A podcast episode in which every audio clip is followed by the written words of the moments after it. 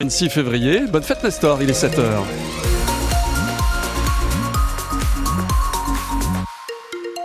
C'est une matinée plutôt ensoleillée, hein, nous dit euh, Météo France, à Toulouse et sa grande aglo. En tout cas, vent d'ouest, des rafales à 55 km heure. Cet après-midi, les nuages toulousains, mais pas de pluie euh, sur la ville rose. En revanche, des averses prévues au sud de Saint-Gaudens, dans le Gers, dans le Lot, dans le Tarn-et-Garonne et le sud de l'Aveyron. Il fait 8 degrés à Toulouse ce matin, 13 au plus chaud de la journée. On attend vos messages météo sur la page Facebook de France Bleu Occitanie.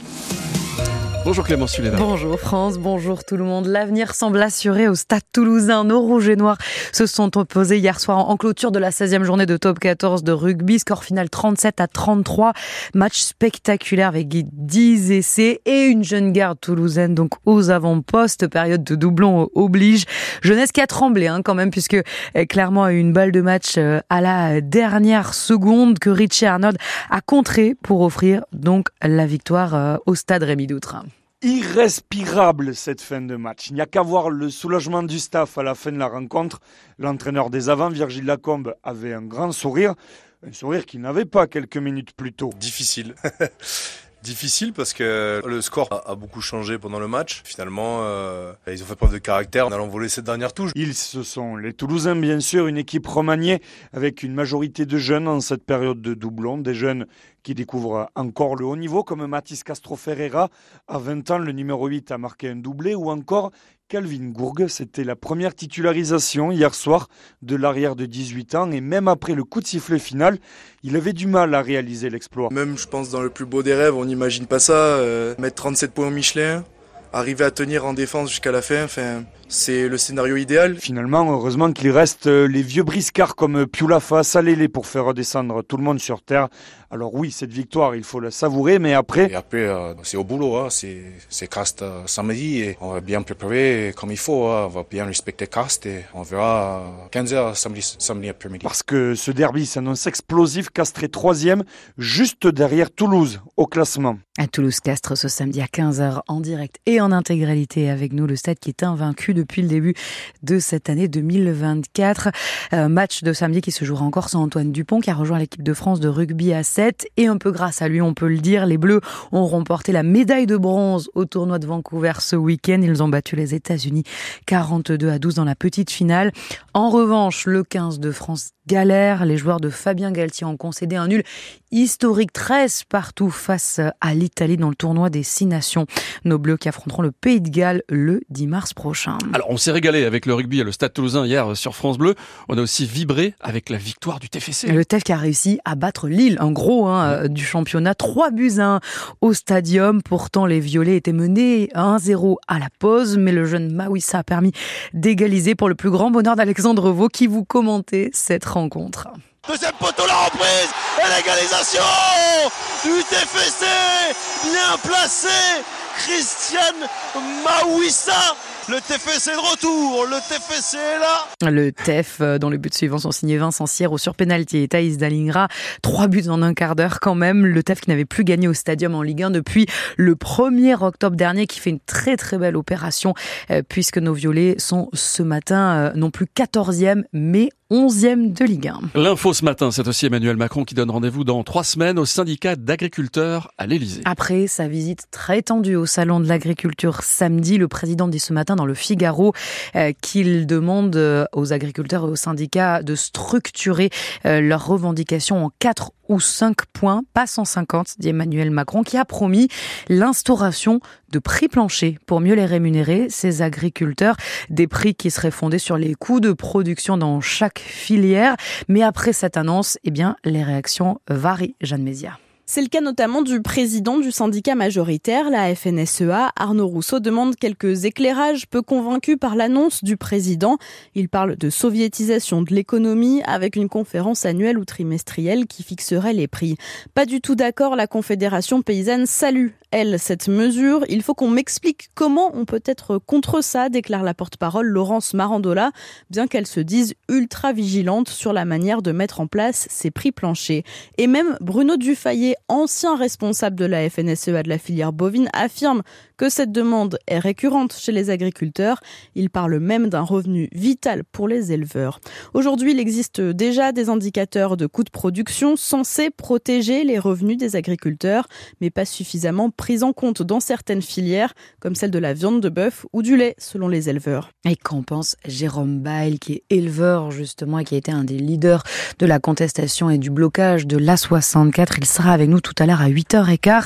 Et dans l'écho d'ici, dans quelques minutes, on reçoit le président du groupe RAGT, qui est le semencier numéro un des agriculteurs. Il participe au salon en ce moment à, Paris. Des agriculteurs toujours mécontents chez nous qui continuent de bloquer l'A62. Vous ne pouvez pas y accéder dans les deux sens entre Agen et Montauban depuis la sortie 7 jusqu'à la sortie 10.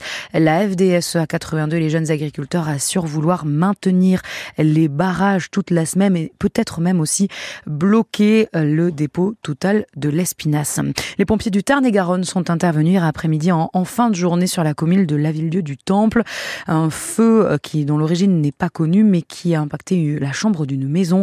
Un homme de 38 ans, légèrement incommodé par les fumées, a été transporté à l'hôpital de Montauban. Vous voulez aller à la déchetterie? Pourquoi pas, c'est une idée. Attention, il vous faut un pass en région toulousaine maintenant. Oui, à partir de ce vendredi, le 1er mars, il sera obligatoire. C'est un, un pass euh, qui est gratuit, mais qu'il faut aller demander sur euh, le site de Déco7, le syndicat mixte hein, qui gère euh, pas mal de, déchetteries chez nous. Et il vous faut fournir un justificatif de domicile. L'objectif, c'est d'éviter les abus, notamment des professionnels, des professionnels du, bâtiment qui à chaque chantier doivent évacuer vers des déchetteries professionnelles leurs gravats et les encombrants.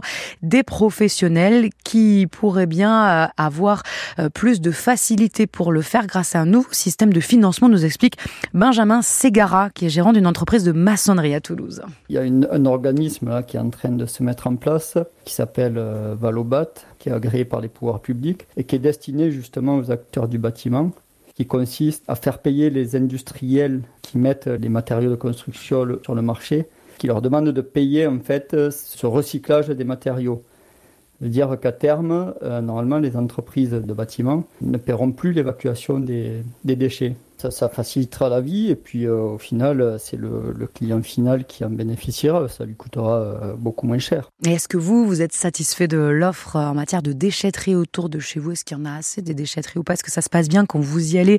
Appelez-nous, on en parle dans le quart d'heure toulousain à 8h moins le quart 05 34 43 31 31 et sur Facebook aussi avec Fanny par exemple qui nous dit qu'à Plaisance du Touche, les gars sont super sympas. Alors s'il vous plaît, soyez polis et mhm. respectueux. On est bien d'accord avec On est d'accord, c'est vrai. La météo, quel temps pour la rentrée des classes? C'est plutôt pas mal ce matin, hmm. assez ensoleillé, nous dit euh, Météo France, en tout cas pour Toulouse et sa grande aglo. On a quand même du vent d'ouest assez fort, des rafales à 55 km heure. Euh, cet après-midi, les nuages vont envahir le ciel, mais pas de pluie, nous dit Météo France.